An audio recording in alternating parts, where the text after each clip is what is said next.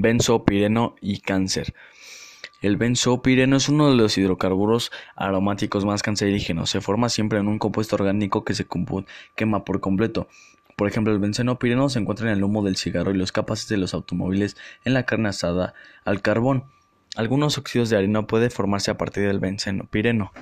Las dos más peligrosas son el 4,5 epoxi y el 7,8 aproxi.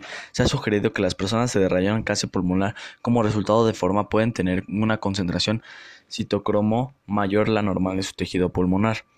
El 4,5 epoxi es dañino porque forma una carbotización que no puede ser estabilizada por resonancia sin construir la aromaticidad de un anillo de benceno adyacente.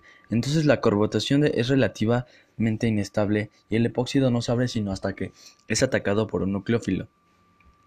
El 7,8 epoxi es dañino porque reacciona con el agua y forma un diol, que a continuación forma un epóxido.